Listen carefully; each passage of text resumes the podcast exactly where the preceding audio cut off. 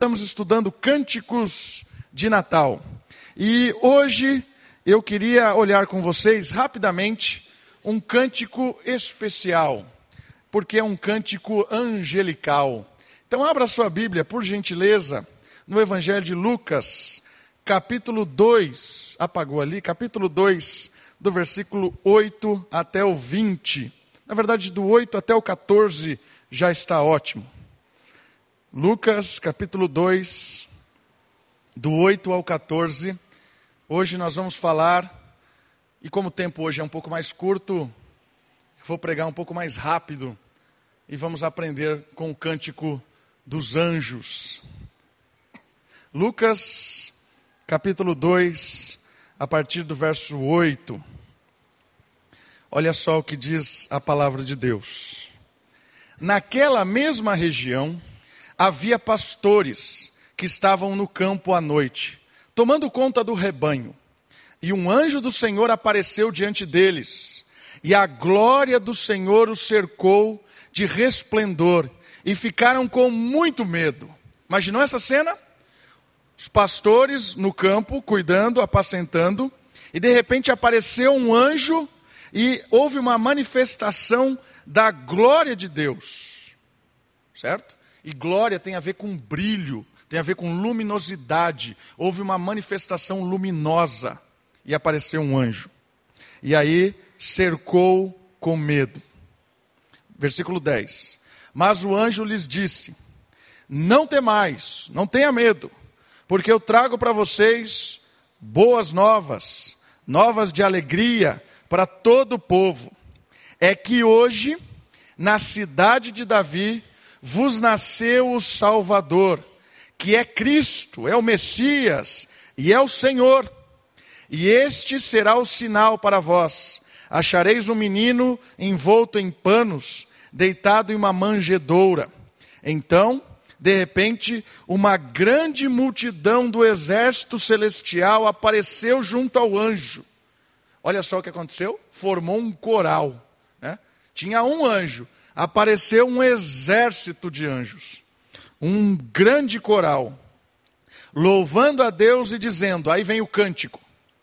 Glória a Deus nas alturas e paz na terra entre os homens a quem Ele ama. E logo que os anjos se retiraram, indo para o céu, os pastores disseram uns aos outros: Vamos já até Belém para ver isso que aconteceu e o que o Senhor nos revelou. Queridos, imaginem essa cena, essa cena maravilhosa.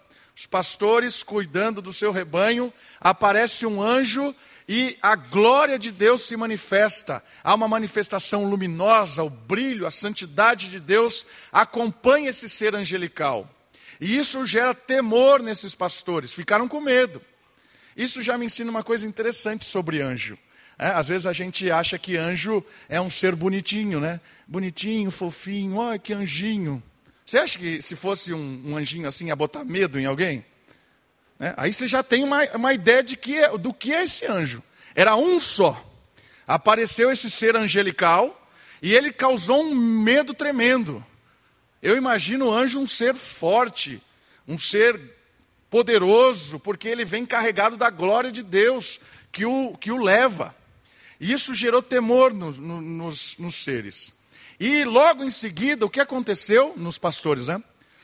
Um exército de anjo. Apareceu uma multidão de seres espirituais, e esses seres é, trazendo a, a glória de Deus consigo, a manifestação espiritual de Deus, louvam ao Senhor. Irmãos, isso aqui é legal demais um coral de anjos, de seres sobrenaturais, ou seja, não são daqui, não são seres humanos, nem dessa criação, são seres da realidade espiritual, que tinham um contato com o Deus Trino, o Pai, o Filho e o Espírito, antes mesmo de nós. Eles, pela permissão de Deus, vêm anunciar que Deus se fez carne. E esse anúncio é um anúncio com um cântico glorioso. E é isso que a gente vai aprender algumas coisas com esse anúncio glorioso dos anjos. Eu queria que você percebesse algumas coisas. A chegada do menino Deus provoca uma manifestação sobrenatural de louvor e adoração ao Senhor da criação. Estes seres revelam que conheciam o filho, mas agora presenciavam o amor dele sacrificial. O que eu quero dizer com isso? Quero dizer que os anjos conheciam a Deus, cultuavam a Deus, você pode ver várias vezes no texto de Isaías, por exemplo, capítulo 6, quando os anjos estão lá anunciando a adoração a Deus. Os anjos fazem parte da trindade, no, no sentido, tem parte com a trindade, com o Pai, com o Filho e com o Espírito. Fazem parte da história deles cultuar esse Deus. Mas aqui acontece uma coisa que eles nunca tinham visto. O que acontece? Deus revela um amor sacrificial. Deus, a quem esses anjos conheciam muito bem, agora se faz bebezinho. O Todo-Poderoso, Filho de Deus, encarna-se como um bebê, numa manjedoura, num lugar onde é, animal estaria. Estava lá o bebezinho, no mais simples casebre, no mais simples lugar de Belém, porque não tinha lugares para onde eles ficarem. Estava lá os pais e o Deus Todo-Poderoso revelado numa criança. Por que isso é amor sacrificial? Porque Deus não precisava fazer nada disso. Deus não precisava deixar a sua majestade, a sua honra, a sua glória como Deus Todo-Poderoso, o Trino Deus, não precisava, mas o Filho de Deus, por amor sacrificial, vendo a situação dos seres humanos, uma situação desesperadora, uma situação de pecado, de morte, de insegurança, de desespero, de rebeldia, esse Deus ama tanto que se faz humano para pagar o preço do nosso pecado, para morrer por nós, para trazer salvação. Essa é a história do Natal. É um Deus que nos visita por amor sacrificial. Eu vou buscá-los e eu vou pagar o preço que tem que pagar. Deus se esvazia da sua glória, se faz humano para morrer. Os anjos não, nunca tinham visto isso.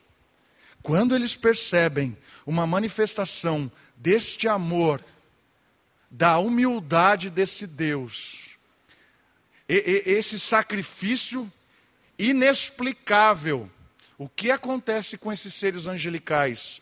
Eles adoram, eles louvam, eles cantam.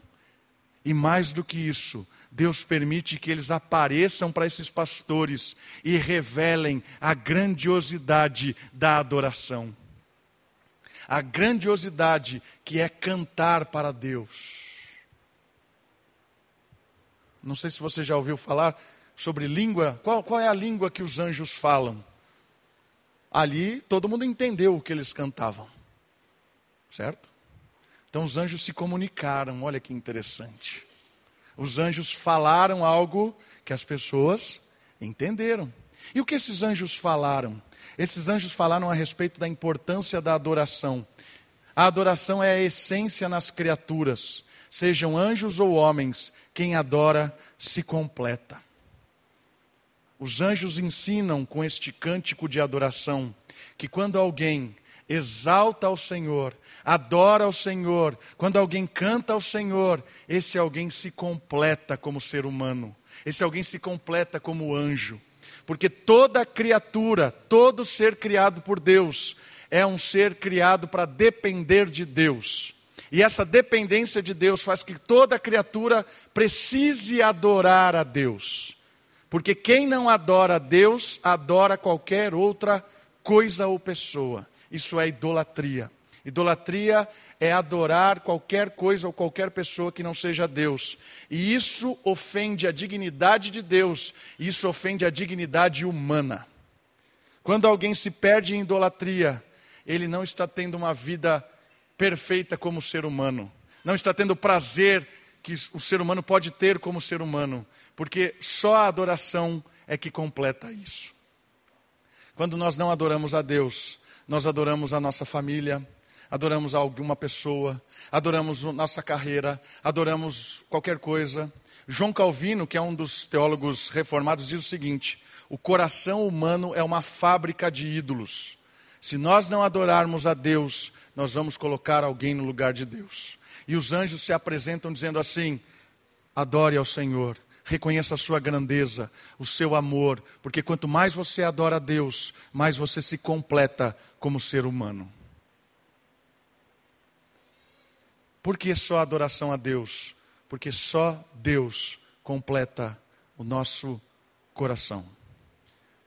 O buraco do nosso coração é do tamanho de Deus. Não adianta colocar qualquer coisa aqui, não vai satisfazer o seu coração, é só Deus. O Natal anuncia um Deus que veio para ser adorado. Quer completar a sua vida, quer se sentir cheio, satisfeito, feliz, adore a Deus. Não pelo que Ele te dá, adore a Deus por quem Ele é. Adore a Deus pela sua grandeza, adore a Deus pela sua majestade, adore a Deus pelo seu poder, pela sua beleza, pelo seu amor. Quando nós adoramos a Deus por quem Ele é, isso completa o nosso ser e mais humanos nós somos. Por isso que a gente vê uma sociedade cada vez mais animalesca, onde as pessoas se matam, as pessoas roubam, as pessoas exploram, passam a perna uns nos outros. Por quê? Porque falta Deus. Algum ídolo reina no coração. Uma sociedade sem Deus é uma sociedade perdida e desumana. O texto bíblico nos revela, e os anjos nos revelam, que quanto mais nós adoramos a Deus, mais humanos nós somos, mais satisfeitos estamos, mais jubilosos passamos por aqui. Primeira verdade do texto bíblico é: os anjos nos ensinam a adorar Deus pelo quem Ele é. Essa é a primeira verdade do texto bíblico. Uma outra coisa muito importante é a mensagem desse cântico. É uma mensagem simples mas é uma mensagem que carrega duas palavras fundamentais para a gente entender o que o menino Deus veio fazer. As duas, as duas palavras estão no versículo 14, que é o canto em si. Diz assim: Glória a Deus nas maiores alturas, e paz na terra entre os homens a quem Ele ama. Essas duas palavras são fundamentais: glória e paz. Os anjos trazem duas palavras importantes para o entendimento da missão de Deus por meio de Cristo: glória e paz. O que cada uma dessas significa? A palavra glória, eu já falei um pouquinho sobre ela, é a luminosidade de Deus, é o brilho de Deus, é a santidade de Deus, é o poder de Deus. Glória de Deus é a sua pessoa, é a majestade da sua pessoa como Deus. E essa glória, ela se revela em Cristo. Deus revela a sua glória em Cristo. A partir do momento em que a glória de Deus se manifesta aos seres humanos, a partir do momento em que Cristo aparece, nós podemos, por meio de Cristo, glorificar a Deus, reconhecer quem Ele é. Tudo isso, poderoso, santo, e a partir da obra de Cristo, a partir da nossa adoração a glória de Deus, nós somos preenchidos pela presença de Deus. Então, a glória de Deus em Cristo é a revelação de quem Ele é para nós. E a revelação de quem Ele é para nós nos impulsiona a adorá-lo e participar dessa glória como o Deus que nos preenche, o Deus que nos perdoa, o Deus que nos, nos transforma. A palavra glória tem a ver com quem Deus é o que Deus fez, o Deus que se revela e o Deus que recebe a nossa glória, a nossa adoração, o nosso reconhecimento. Não porque muda alguma coisa nele, porque muda em nós. A palavra glória é fundamental. Conhecemos o Criador na sua glória. Conhecemos o Salvador na sua glória. Conhecemos uma, uma, uma nova vida na sua glória. E um desdobramento dessa palavra glória, glória a Deus nas alturas, é a paz. E a paz é interessante, a palavra paz, porque ela tem dois aspectos nesse texto. Ela traz ordem ao caos do mundo, é a ideia do shalom do Antigo Testamento. Shalom é paz em hebraico. O Antigo Testamento é escrito em hebraico. No Antigo Testamento, Shalom aparece como um Deus que organiza o caos, um Deus que ajusta aquilo que está completamente perdido, aquilo que está desorganizado neste mundo. O menino veio trazer ordem, paz, estabilidade. E o outro sentido dessa palavra paz é paz com Deus. Porque o pecado, tudo aquilo que a gente faz que não agrada a Deus, nos afastou de Deus, nos tornou inimigos de Deus. E o menino veio transformar essa situação. Ele veio fazer com que cada um de nós, de inimigos de Deus, nos passamos, passamos a ser amigos de Deus. Estávamos em guerra de Deus, com Deus. Mas agora, por causa da obra de Jesus, pelo seu nascimento, pelo que ele fez e morreu no nosso lugar, nós temos paz com Deus. O menino veio trazer ordem ao mundo, o menino veio trazer ordem no nosso coração. O menino veio trazer paz para toda a criação e veio trazer paz para nós. Aquele sentimento de culpa, de rebeldia, um sentimento de não querer ver Deus, de querer fugir de Deus. Porque muitas vezes a gente carrega um sentimento de culpa por uma coisa que a gente fez, por uma coisa que a gente lembra até hoje, ai, como eu fiz aquilo, por alguma coisa que a gente passou, experimentou, a gente quer fugir de Deus. Mas não, não, não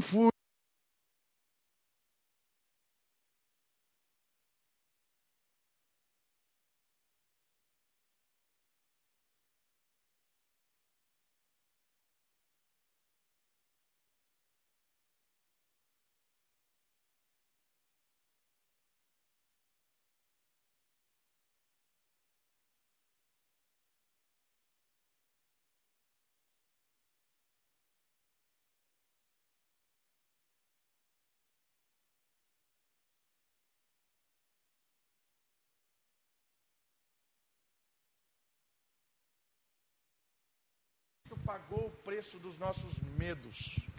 Cristo pagou o preço das nossas angústias. Cristo trouxe paz. Por isso que quando nós entregamos nossa vida a Cristo, entregamos o nosso coração a Cristo, nós não precisamos mais fugir de Deus, porque temos paz. O menino trouxe ordem ao mundo e essa ordem vai ser implantada completamente na sua volta. E o menino trouxe paz e um detalhe do texto muito interessante é que essa paz é para aqueles a quem Deus ama. Todo ser humano vai experimentar dessa paz? Não. Todo ser humano vai ter o privilégio de conhecer essa paz com Deus? Não. Quem são aqueles que vão experimentar? A Bíblia chama esse, esses dos eleitos de Deus, os escolhidos de Deus aqueles a quem o amor de Deus é destinado. E aí você me pergunta: como eu posso saber se eu sou um escolhido de Deus? Se você entendeu a mensagem que o Senhor Jesus nasceu para morrer no seu lugar, para te transformar em filho de Deus, se você entendeu isso, se você olhou para si e viu que era pecador, estava fugindo de Deus, quis acertar a sua conta, pediu perdão a Deus, creu em Cristo, creu que Ele morreu no seu lugar, recebeu a paz de Deus. Se você experimentou isso, você é um eleito de Deus, porque não tem como entender isso, não tem como experimentar isso, se Deus não revelar um amor ao seu coração. Eleição tem a ver com entendimento. Eleição tem a ver com compreensão. Eleição tem a ver com iluminação, quando nós estávamos cegos e nós enxergamos, porque o Senhor derramou o seu Espírito sobre nós e isso abriu os nossos olhos e nos trouxe paz. Então, todo aquele que Deus ama experimenta essa revelação de Deus. Paz e glória. Quando nós temos paz com Deus, rendemos glória a Deus. Quando a glória de Deus se manifesta, temos paz com Deus e somos impulsionados a adorar a Deus. E por fim, Por fim, o impacto do Natal. O impacto do Natal. O nascimento de Jesus revelou a grandeza de Deus nos céus e na terra. Por isso, quando cantamos o Natal, celebramos a sua chegada e a nossa salvação. E aí, algumas perguntas que eu quero terminar a mensagem de hoje. Qual o impacto dessa história no seu casamento? Às vezes a gente fica olhando o Natal como sendo uma coisa totalmente distante da gente. Mas quando nós experimentamos o Natal, quando Cristo nasce em nós, quando nós cremos, temos essa experiência de entregar a vida para Cristo, de receber o perdão, sermos tocados pelo Espírito, isso transforma o nosso casamento. O Natal é o recomeço da nossa história. Quando Cristo nasce na nossa vida, a nossa vida renasce. Isso começa a impactar o nosso casamento, como nós tratamos a nossa esposa, como as esposas tratam os seus maridos. Isso é fruto do Natal. Como você e eu tratamos os nossos filhos, oramos por ele, damos atenção a eles. O relacionamento de pais e filhos recomeçados é fruto do Natal. Está entendendo? O Natal é recomeços. Porque Deus recomeçou com a humanidade no Natal. Ser humano perdido, Jesus nasceu, recomeço. Nós perdidos, a paz de Deus se manifestou em nosso coração, recomeços. Em casa, com filhos, com marido, com esposa, com nossos parentes, nas nossas confraternizações. Irmãos, nós temos oportunidades imensas no final do ano agora nas confraternizações de Natal. É a oportunidade de mostrar e testemunhar o nascimento de Cristo na nossa vida para os nossos familiares. Por isso eu quero terminar com esse cuidado aqui. Cuidado para que as festas não lhe tirem o foco. Para que o Natal não seja para você o que é para o mundo. Essa semana um jovem me perguntou assim: se Jesus não tivesse nascido, como seria o mundo? Eu falei: ligue a TV e você vai ver como é o mundo sem Cristo. Ligue a TV e assista as propagandas de Natal e você vai ver o que é o Natal sem Cristo. Vá nas confraternizações, de fim de ano e aí você vai ver o que é o Natal sem Cristo. Não precisa se, olha, por isso é um cuidado. Às vezes, nós somos iludidos, iludidos mesmo. Nós fazemos parte dessa cultura, nós estamos inseridos. Não tem como virar monge e fugir disso. Isso é o nosso dia a dia. Às vezes nós participamos disso e, e somos cegos com isso. As nossas confraternizações natalinas nada tem a ver com Cristo. Por isso eu quero chamar a sua atenção, meu irmão, minha irmã para que o impacto do Natal, do nascimento de Cristo na sua vida, renasça nos seus relacionamentos, nas suas festas, nas suas comemorações, nas trocas de presente, que tenha um sentido de Natal, de recomeço, de nascimento de Deus na nossa vida. Não deixe que o mundo sem Cristo nos contamine ao ponto de virarmos pessoas extremamente consumistas que se entristece porque não ganham presentes, que ficam tristes porque não foi lembrado, que não entende? Nós todos fomos lembrados pelo verdadeiro sentido do Natal. Se você e eu passarmos o Natal sozinho, não tem por que se entristecer, porque o Deus maravilhoso lembrou-se de nós e deu o maior presente que poderíamos receber: paz, salvação, para glorificarmos o nome desse Deus. Vamos orar?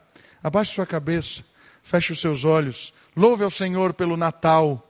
Peça ao Senhor para que o Natal renasça nos seus relacionamentos, na sua casa, nas suas confraternizações, para que o Natal seja algo verdadeiramente baseado no nascimento de Cristo.